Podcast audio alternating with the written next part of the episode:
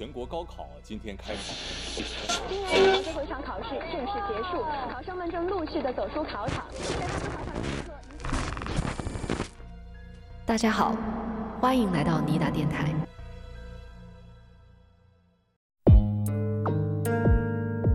首先，他是仔仔细细地观察了第一扇门上的密封条。有一名居民反映说，教育局西侧有一条狗叫得特别的厉害。当时的行政人员也有这么一个疑惑。老的行政人员回过头一想，他们就发现一个问题。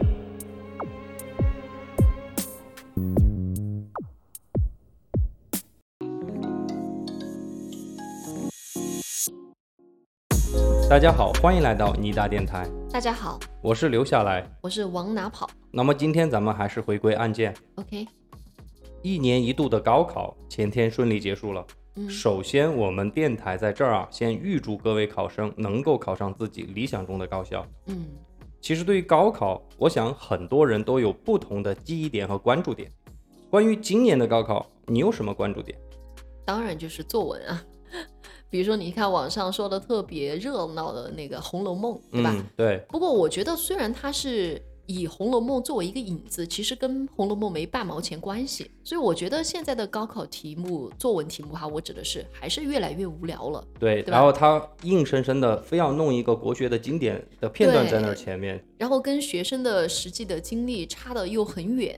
嗯，而且你想想，其实有一部分的人是不怎么喜欢看《红楼梦》的，是啊，对于高中生来说，对吧？对我觉得太窄了，越来越没有创新性了。反正我哈嗯是一般比较关注数学题难不难。嗯，今年的高考数学题太难这个话题，其实是冲到了很多社交平台的热搜榜的头几位，嗯，有很多媒体纷纷都冠以了高考史上最难的数学题。其实我跟你讲，今年的高考数学题并不是第一次被大众媒体冠以史上最难的称号。哦，其实，在十九年前的二零零三年，那一年的高考是第一次被媒体冠以史上最难。据说哈、有部分题目的难度堪比当年的奥数竞赛的题目。哦，那确实有难度了哈。嗯，零三年高考除了高难度的数学题以外，给我留下深刻印象的还有一件惊天大事儿。惊天大事儿，嗯，值得这四个字的，我倒要看看是什么事儿。这件事情让我感到匪夷所思。高考试卷在我们国家是属于绝密性文件的。没错，从出题人开始，到试卷的印制和武警的押送试卷，一直到最后的出分，都是有一套标准化的严格程序。而在咱们四川，居然发生了高考试卷盗窃案。高考试卷怎么就被盗取了呢？而究竟又是谁出于怎样的目的，冒着这么大的风险去偷高考试卷？那今天我们就来聊聊这起案件。嗯，这件事情是发生在四川省南部县。哦，那我们的听众朋友有些可能感到非常的困惑，哎，这个留下来能不能说清楚啊？到底是南部哪个县？就是南部县。其实我想告诉大家的是，呃，这个县的名称就叫做南部，哎，然后呢，它其实是位于我们四川东北方向的一个县，对隶属于南充市。对，我以前在中学做班长的时候，有个同学就是来自于四川南部，我要去收集他的那个家庭住址。嗯，当时我就问他你是哪儿来的？他说我是四川南部的。我说嗯四川南部那么大，哪个地方？就是南部的。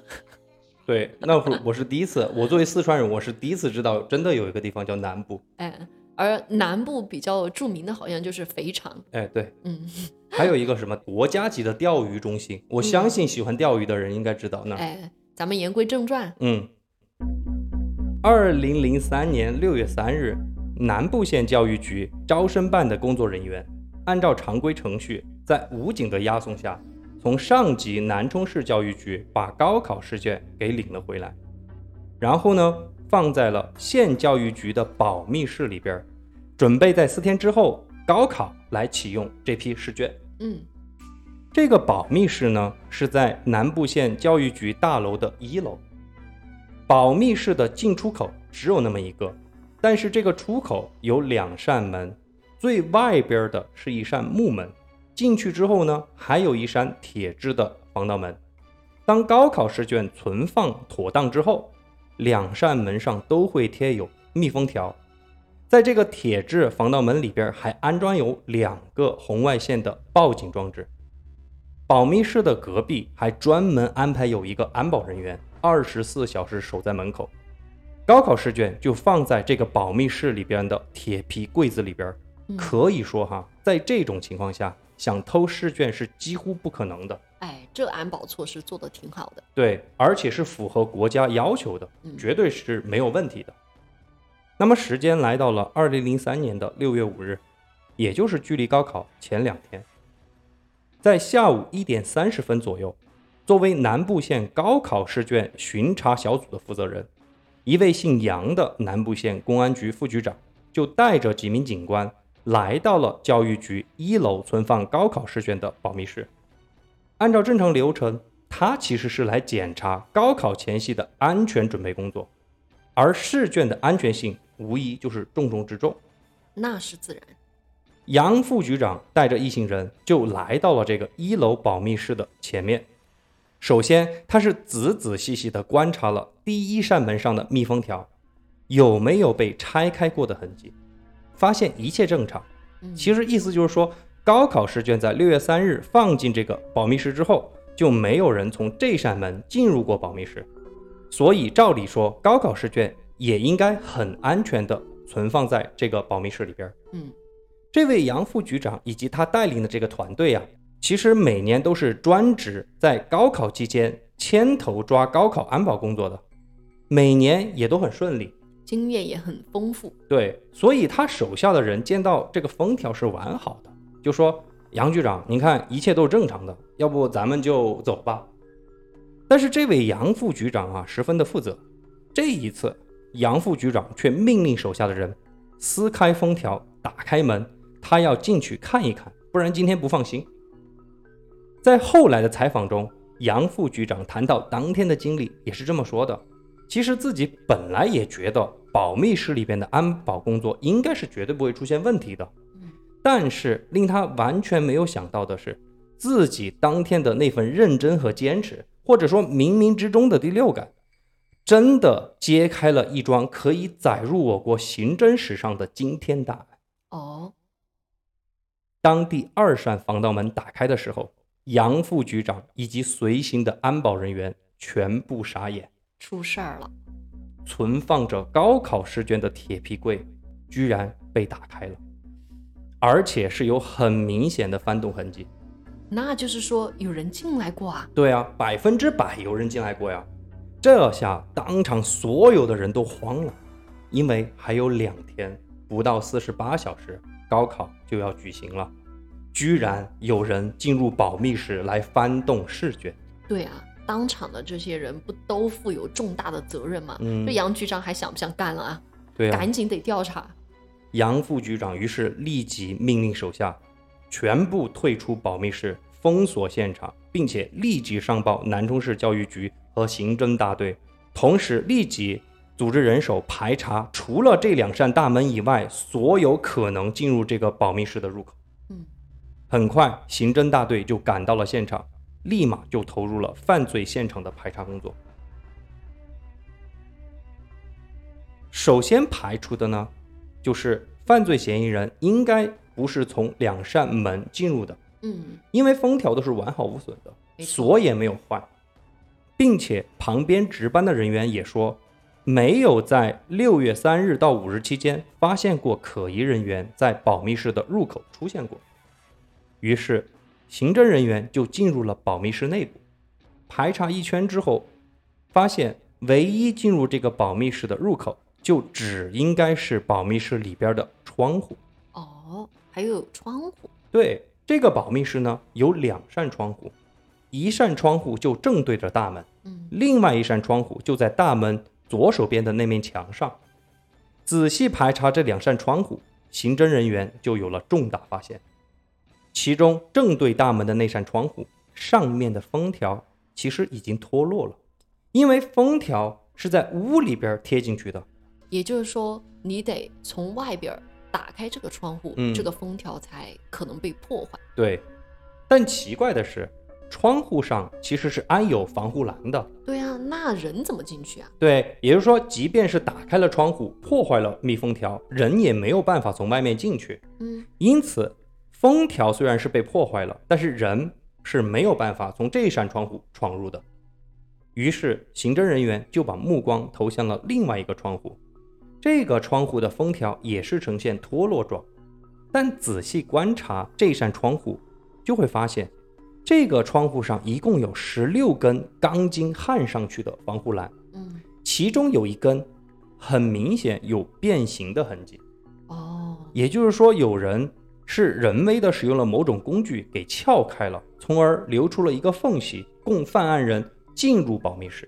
哦，而且在这个钢筋上，刑侦人员仅仅就是凭借肉眼哈，就可以看得出上面留下了犯案人的手印。是不是因为窗户常年都堆积着灰尘啊，所以很容易留下手印是吗？对，哦，而且我之后会把那个图片发到咱们那个简介里边儿，你会发现其实那个是一个很脏很破的一个防护栏。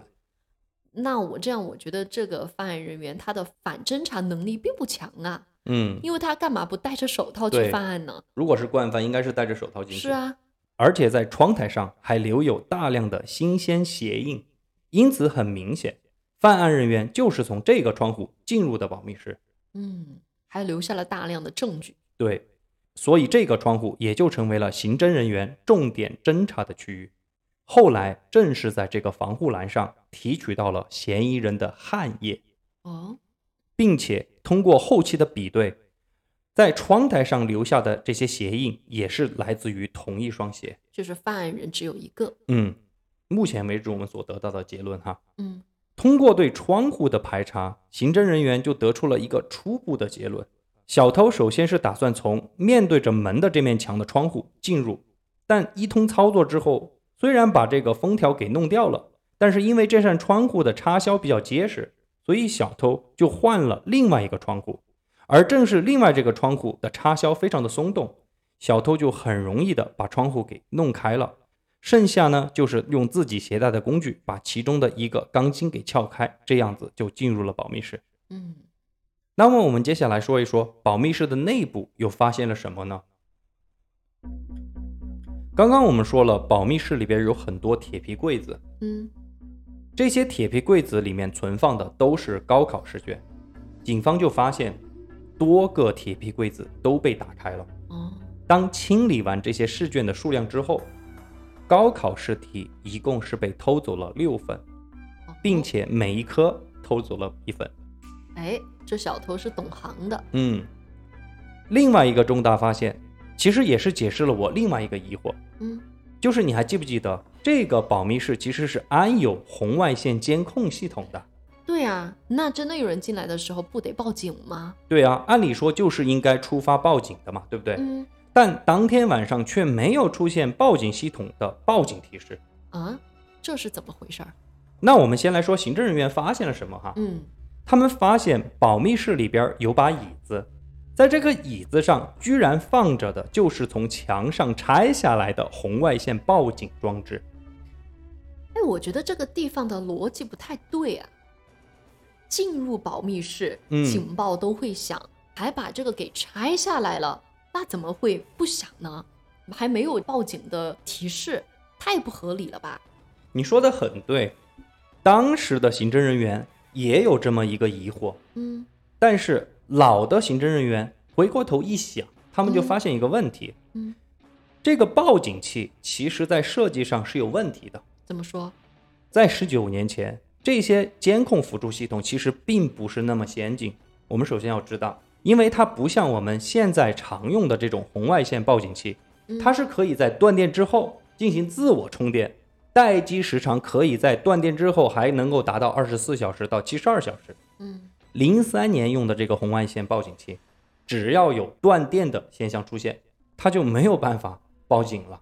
哦，所以也就是说，在这个事件发生的这个期间，是存在了断电的现象。对你和当时在场的老刑警想的是一样的。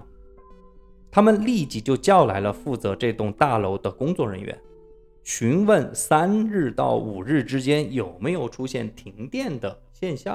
哦，看到大楼工作人员支支吾吾的半天说不清楚，那刑侦人员于是换了一个问题，那说好，你别说了，你现在告诉我这栋楼的配电房在哪儿？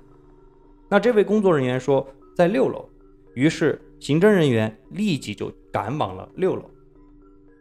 果然和刑侦人员预计的一样，在六楼有好几个杂物间里边，嗯发现了很多新鲜脚印。哦，这么一比对，就发现和保密室的脚印是一样的。那么就说明这个小偷是来到了六楼，并且在这几个杂物间里边逗留了的，嗯，对不对？而且最重要的是嗯，其中有一个杂物间里边就是控制着保密室店员的店长。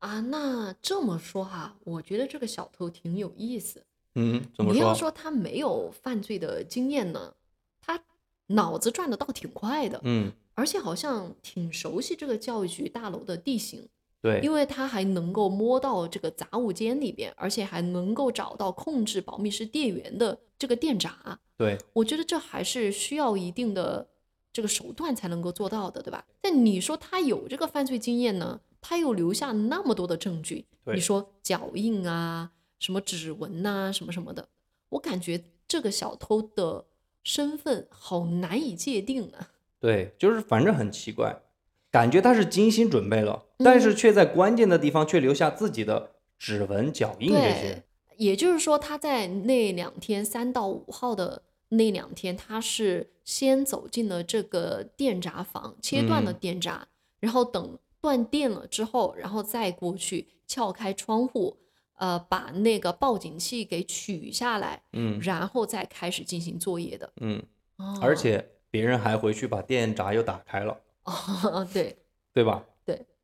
六月五日当天晚上，南充市连同南部县警方就连夜召开了案情分析会。嗯并且同时也上报到了四川省教育厅，而且最终通过教育厅是上报到了国务院去。那必须的呀。因为我们刚刚讲了哈，犯罪现场的排查其实是非常彻底并富有成效的，嗯因为犯罪的整个过程以及犯罪分子所留下的指纹、汗液、脚印都非常清晰地采集到了。嗯换句话说，这名小偷作案其实是非常粗糙的，破案只是时间的问题。对，但是再有那么一天，就是高考了。嗯高考试卷的泄密，这不仅仅是涉及到南部县考生的问题，而是牵连着全国几百万考生的问题。所以时间是很紧迫的。对，一旦不能在短时间内对案情有重大突破的话，高考最严重的可能性就是被延期，而这个是大家绝对不愿意看到的。没错。那么这个案情分析会重点就是要解决到底是谁，出于什么样的动机来窃取高考试卷呢？刑侦人员就开始对作案者进行了侧写。哎我喜欢这个环节，我最喜欢的就是对犯罪人员进行侧写。在你讲的过程中，我已经在想他到底是个怎么样的人了。从保密室和六楼几个房间所采集的脚印、指纹和汗液分析啊，这个应该是个人作案，而不是团伙作案。就是说，是一个人来实施盗窃行为的。对，其次，从偷窃试卷的种类来说，他应该是一个非常熟悉高考的人。当然了，应该有一定的文化吧，毕竟一门只偷一张，嗯很有武德。对，而且我跟你讲，这个保密室里边其实存放的不仅仅只有高考试卷，嗯，还有其他的社会类考试的试卷。那说明这个人很明显冲着高考试卷去的。嗯那于是此刻出现了两种可能。嗯那我们首先来说说第一种可能，这个人偷取试卷是为了自己使用，而这个可能性又可以分成两个情形。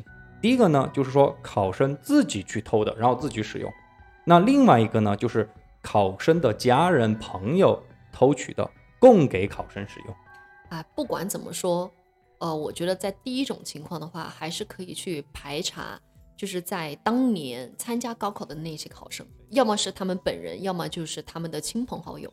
但是我想说哈，无论哪种情形，其目的都是比较简单和直接的，那就是为了偷过来之后，在高考上提高自己的分数。嗯，所以这个人肯定不会到处去宣扬，肯定，是吧？他也不可能把自己偷的试卷分享给别人，这个非常好理解嘛，对不对？嗯因为他的目的就是为了提高自己的分数，又不是为了让别人得高分。如果是这么两个情形的话，造成的社会影响就没有那么大。嗯，还没有那么恶劣，没有传播嘛。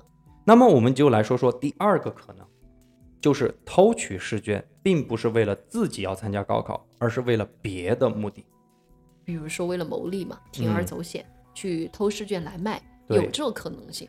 对其实很多的这个其他的考试哈，我倒不是指的高考，因为高考确实是太严密了。嗯，但我了解到，比如某些考试是有那种情况的，是吧？泄嗯题的时候，然后通过手机短信发给考生，对，然后来保证有一个好的分数。嗯，所以哈，如果是这么一个情形，就像你说的，一定就会造成试题的大面积泄露，对，并且造成无法估计的社会影响。你想，几百万考生就有几百万个家庭，对，那最严重的就是让高考没有办法举行，打击了高考这种严肃性和公正性，嗯，这才是大家最担心的。就很多几百万个考生的前途啊。嗯，针对于这个情况，六月六日一大早开始，一组警方就对南部县所有的打印、复印的场所进行了排查和监控，嗯同时对于互联网上也进行了二十四小时的监控。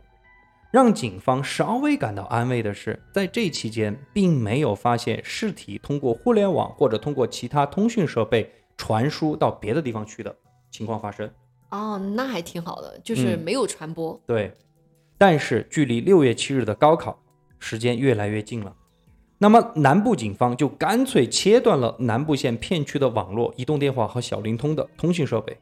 这一系列的操作其实都是为了防止尸体的泄露。嗯，先把这个扼杀在萌芽里。对，先维护稳定嘛。嗯但是南部县的警方也突然意识到，嗯，如果尸体并没有传播的话，那说明这个小偷大概率就是属于第一种情况，自偷自用。哦，对哈，反过来推敲一下，对吧？如果在这几天的时间里面，并没有在网上出现任何的传播的痕迹，嗯，那说明也不能完全排除吧，只能说第一种的可能性更大。对，就是把所有的精力、有限的警力放在第一种可能性的排，查优。先进行排查。对，因此在距离高考只剩下二十四小时的时候，南部县的警方把所有的重点都放在了这个自偷自用的这种犯罪动机的假设下。嗯刚刚我们不是聊到说，这个小偷应该是非常了解教育局大楼内部的构造吗？嗯所以整个调查的重点就围绕着南部县教育局为核心进行排查。嗯，挺合理的。首先，教育局内部知道并参与了本次高考试卷押送和存放的人一共有七个，嗯但是这七个人都有明确的证据支撑他们没有参与本次试卷的盗窃。这就说明反正不是内部人士干的嘛。对，嗯因为有指纹嘛，一查就知道。啊，倒也是，对比一下不就知道了吗？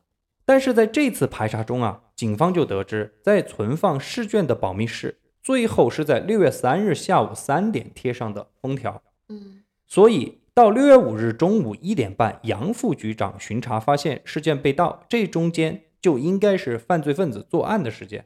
就六月三日下午三点到六月五日中午一点半。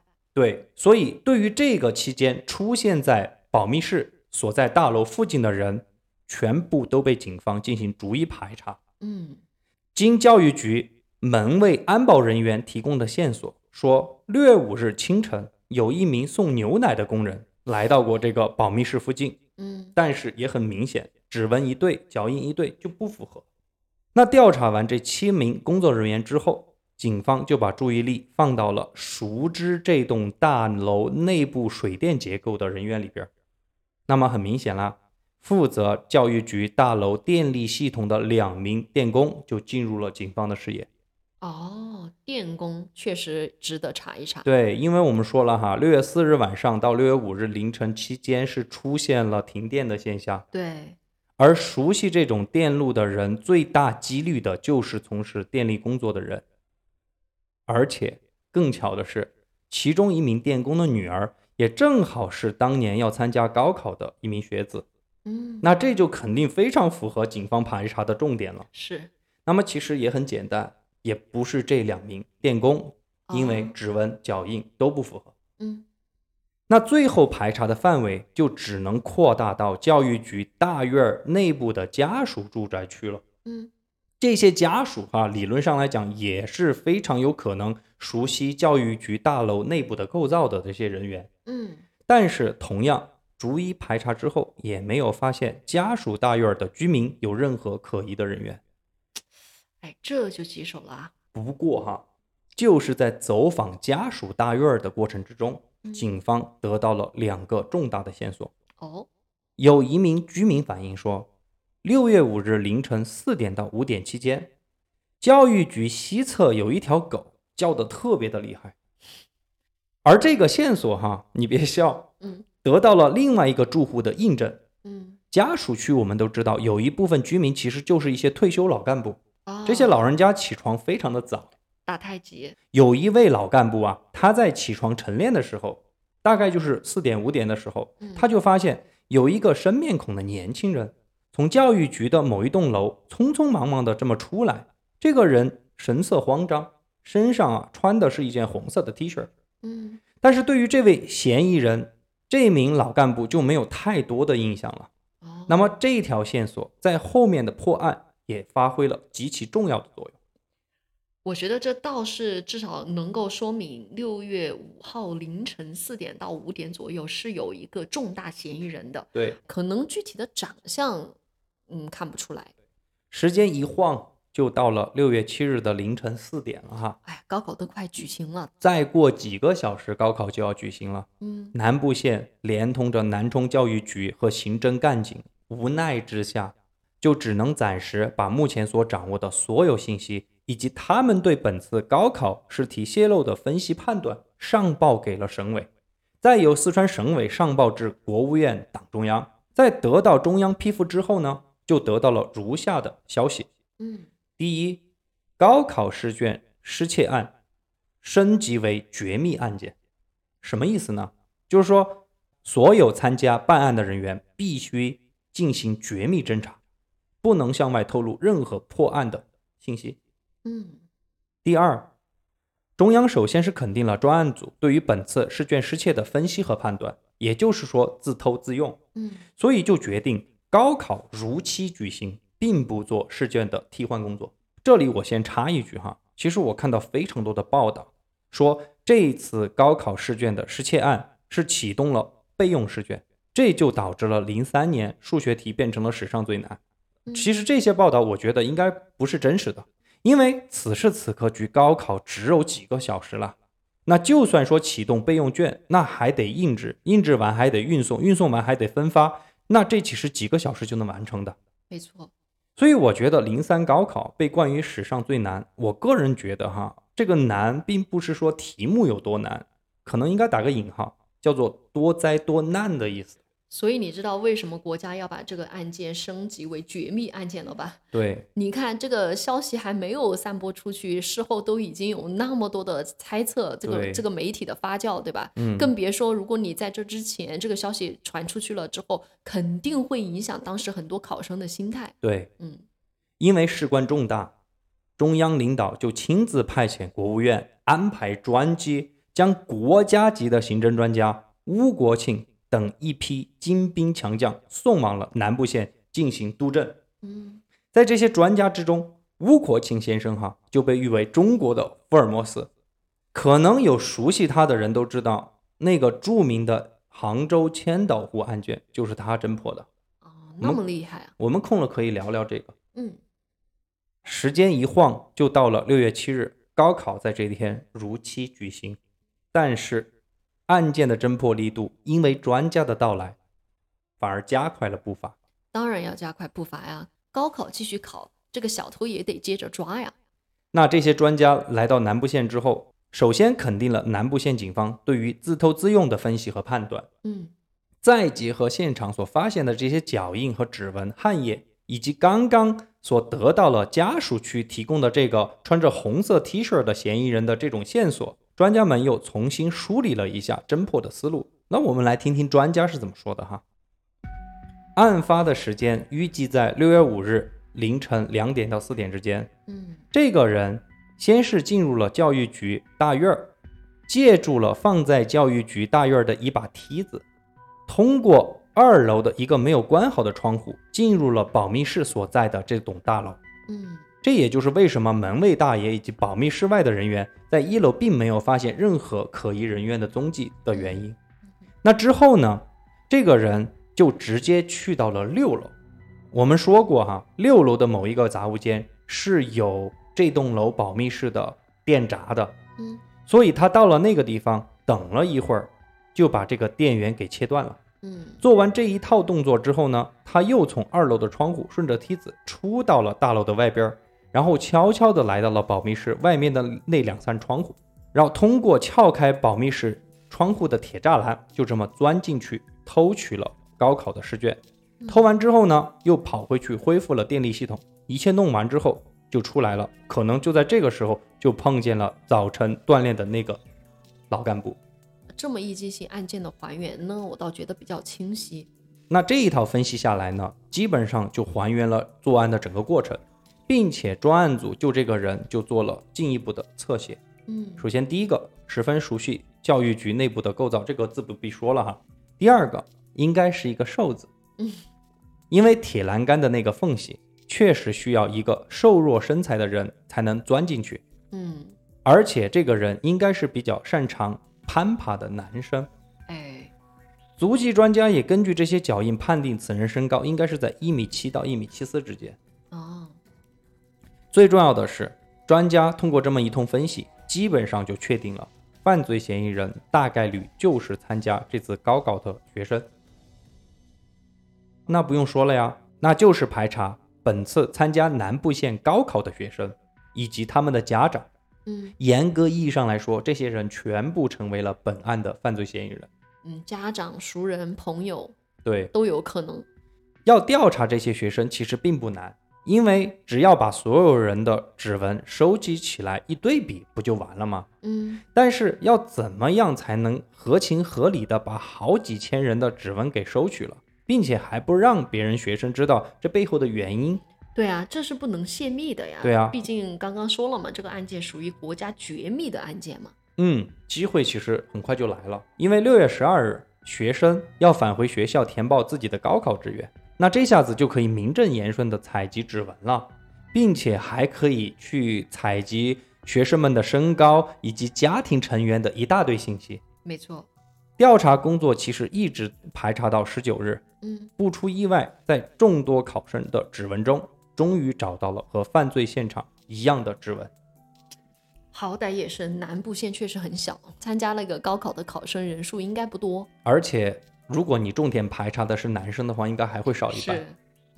其实这里面出现了一个插曲，嗯当要得知采集指纹的时候，这位犯罪嫌疑人他出于自我保护的本能啊，事先购买了五零二强力胶水涂在自己的手指上，谎称啊是在家里帮助父亲干农活的时候弄上去的。哦，企图通过模糊自己的指纹来蒙混过关。但是当他摁指纹的时候，刑侦人员就发现这个指纹不对，嗯，所以就把他列入了重点调查对象。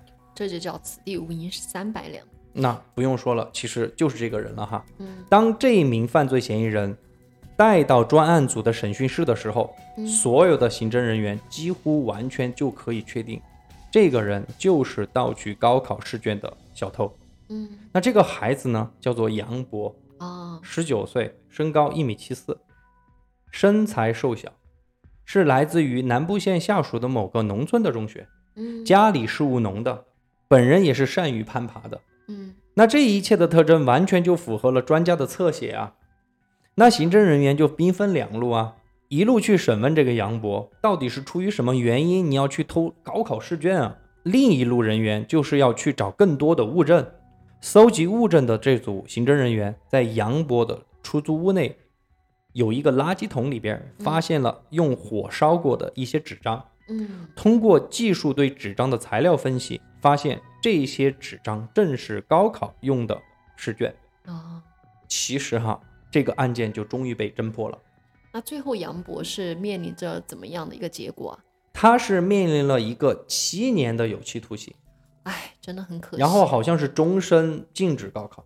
天呐，我觉得这个结果真的太沉重、太严重了。而且我们后面说他为什么要去偷取这个试卷啊，嗯其实也跟他的身份有关，或者他的家庭背景有关。哦，他是来自于农村的家庭，嗯他看到自己的父母啊都是农民，嗯很辛苦的务农，嗯。所以他就觉得自己首先要摆脱这个阶层，所以他就想自己一定不能再做农民了。啊然后他也想改变自己家庭的这个情况，于是呢，他的压力就非常的大，啊，在高考前夕就感觉自己要崩溃了。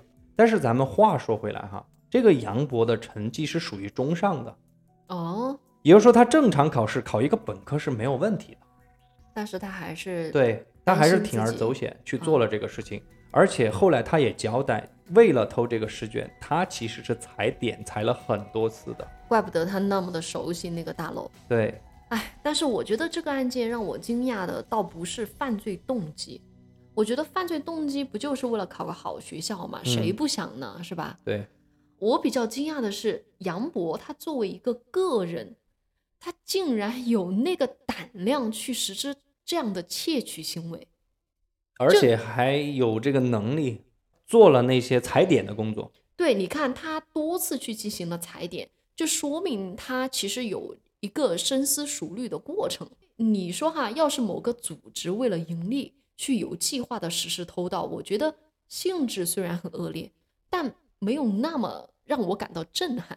就是能说得通，是吗？对，但是一个个体跟我们所有人一样的一个普通人，甚至是一个学生、一个高中生，他居然敢在如此大的风险之下铤而走险，我觉得真的让人觉得太匪夷所思了。到底是什么让他能够来走出这一步的呢？所以只能说，通过他的权衡的利弊之后，可能他觉得高考能够给他带来的利益足够有说服力，让他去做这样的行为。对呀、对吧刚才说了嘛，他觉得高考是能够改变他的生活状况和生活阶层的一种方式。嗯，哎，想到国外哈，提到我们中国的高考，都会说到一个词语嘛，叫做 high stake。嗯，高风险。对，这个 stake 就是风险的意思。所以这场考试确实对我们每个中国人来说，它确实是高风险、高回报的一次考试。我觉得在中国高考大概真的能够改变人的一生。嗯，你要说它公平吗？你觉得高考公平吗？肯定不可能绝对公平。我觉得是你，特别是你说今天把大城市的富裕家庭和农村的贫困家庭相比，就比如说跟这个杨博相比，大城市的孩子可能更能够获取更多的教育资源呐、包括整个人的见识啊、人脉等等，都完全不是一个层次的。嗯，所以，大城市富裕家庭的孩子可能更有机会进入那种一流的学校。对，所以你觉得这样的一个事情是不是更能够刺激到一种阶级的固化呢？但是从另外一个方面来说，我又觉得高考也是相对公平的，嗯，对吧？就不能说它是绝对公平，但是是相对公平的。因为我们知道衡量一个社会公平与否的有一个指标叫做 social mobility，就是社会阶层的流流动动性。哎，说白了就是人有多少机会去实现阶级跨越。不得不说哈、高考确实也是一个让我们很多中国人对有这个机会去实现阶级跨越这样一个工具。我们身边的年长一点的这些，我们叫叔叔阿姨，嗯嗯，但凡是很有成就的人，都是在那个时候通过高考的人，的人，对，确实改变他们因为。他们之前也都是在农村生活的。嗯，包括我们今天啊，我觉嗯得，呃，通过高考来改变自己命运的学生也不在少数。对，但是你要说中国的一流大学哈，因为我看过一个研究报告，就是说现在中国的一流大学，你去看它的人口的构成，就还是城市人口占绝大多数。其实肯定的，我又觉得像这样的一个这些孩子哈，嗯，把一生的赌注都赌在了这个高考上面。虽然说高考是一个相对公平的方式，但是我也觉得这条路太窄了。我们中国人太多了，这个竞争性真的太强了。对，其实高考从国家的层面上来说，它是拿来调整社会平等嗯的一种方式。当然，但是对于我们每个人来说，哈，呃就具体的每个活生生的人来说，我们都希望通过一种方式或者平台来改变我们现有的生活状况和现有的生活阶层。或者是维持对，较好的一个生活阶层。那么高考其实就是这么一个重要的手段。对，就是造成了，由于我们中国人多，呃，这种高考就变得特别的内卷。对，但是我说实话，我觉得我们国家从去年开始其实做了很多事情，比如说从二零二一年开始，教育部就有针对性的对除了本科以外，比方说大专、高职院校，加大了很多财政性的补助和政策的倾斜。我身边有非常多的朋友，都是名校毕业的，有些都是国外回来的，他们都是投身于大专以及职业院校的这种地方去工作，去教育那里的孩子。本质上来说，大专和专职院校的教育水平其实是在提升的。是在提升，但是我们总觉得，就是社会对于这个文凭的要求，就一直我觉得还是维持在就是本科或者是更高研究生、博士等等，就是学历越高越好，对吧？嗯而且就我们普通人来说，我觉得我们也有一些刻板印象，就是我们会对那种高精尖的人才更另眼相待一些，然后对那种可能比如说大专呀或者高职出来的那些学生，他们所从事的这种职业，我们会觉得啊，好像没有什么技术含量，这个东西其实不好。对，我觉得你说的非常好。所有所有这些东西的核心哈，有一个方面就是说，我们首先得消除一些对于不同行业的社会偏见。没错，我们投身于这个社会的每一个行业，我们首先要搞清楚，每一个行业都是平等，对啊，真的，每个行业都是平等的，不是说你是老师、你是律师、你是公务员，你就比扫大街的、扫厕所的或者火锅店的小妹儿要高很多。我觉得这只是社会分工的问题。而且越有学识的人，接受教育程度越高的人，我觉得反而更多的应该是有包容的这个精神，去正这个社会的视听。就是去促进每个人对每一份职业的尊重。对，说白了哈，就是说你要用你所学的知识去养活自己，然后服务社会，而不是用你的知识去歧视另外一个人。就不是建立一种那种知识的等级制度，有那种优越性。对，嗯就是你这种优越性还不断的去加强那些本身就是错误的社会观念，对，对吧？所以我希望高考能够成为一个相对来说比较中性的东西。什么意思呢？就是说，在现有的高考教育体制下，如果你的成绩很好，你是高考制度的既得利益者，那么祝贺你，你就在这个体制下尽情的发挥你的潜力和优势。但是如果你确实不适合这套系统，没有通过高考这个坎儿，那说明这条路暂时不适合你。放宽心，换一条路来走，因为你失去的仅仅是一个人生的可能，而你没有失去的是生命的经历和价值，你只是换一条路走而已。但是我们这么说也不是说，呃，就是读书无用论。嗯我觉得就是高考很好，嗯因为它让我们可以去接受更好的教育，对吧？嗯，但是我觉得它的目的是为了让我们自己去拓宽我们的人生，就让我们能够看得更远，嗯，对吧？但是对于很多不愿意走这条路的人，我真的很希望就是社会、呃国家或者我们每一个人都给他们更多实现自我人生价值的机会，对并且尊重每一份不同的工作。对，就是营造一种每个行业都是平等的，都应该受到尊重的这种社会氛围。对我觉得这样的话，我们的路才能够越走越宽。对就这个社会有不同的分工，只是说每一个人的选择不同对。所以啊，我觉得就这次高考之后，如果我们的考生能够通过自己的天赋、能力和努力来获得一个很好的结果，走进了很好的大学，我觉得这真的恭喜你。但是对于那些没有考上大学的同学，我觉得人生有很多的可能性。对，哪怕是考上大学的同学，未来要走的路还有很长。到底人生的成功是什么？我觉得每个人都可以有不同的定义，所以请你放宽心。对，努力的去生活，因为学习是一辈子的事情。对，那我们今天的这个案件就讲到这儿。这一期结束之前，我想说两句哈，嗯因为不断的有听友来私信我们留言，我们说为什么这周没有更新？确实，如果从悬疑案件的这档播客栏目来说，我们上一次是六月一号更新的，但是我忘了给大家说，其实我们俩一直都没有跟大家讲，我们还有一个播客节目叫做《灵异事件》，嗯。我们这一周的星期一是在那个上面更新了一期节目，嗯，所以我们这一周呃在星期五才更新了这一期节目，所以我希望说大家能够换着听吧，嗯那如果听众对于灵异时间没有兴趣的呢？那就等着吧。啊，嗯，好，行，好，那我们下期见，下期见，拜拜。拜拜。考不上的好学校，可以不微笑的走，把手。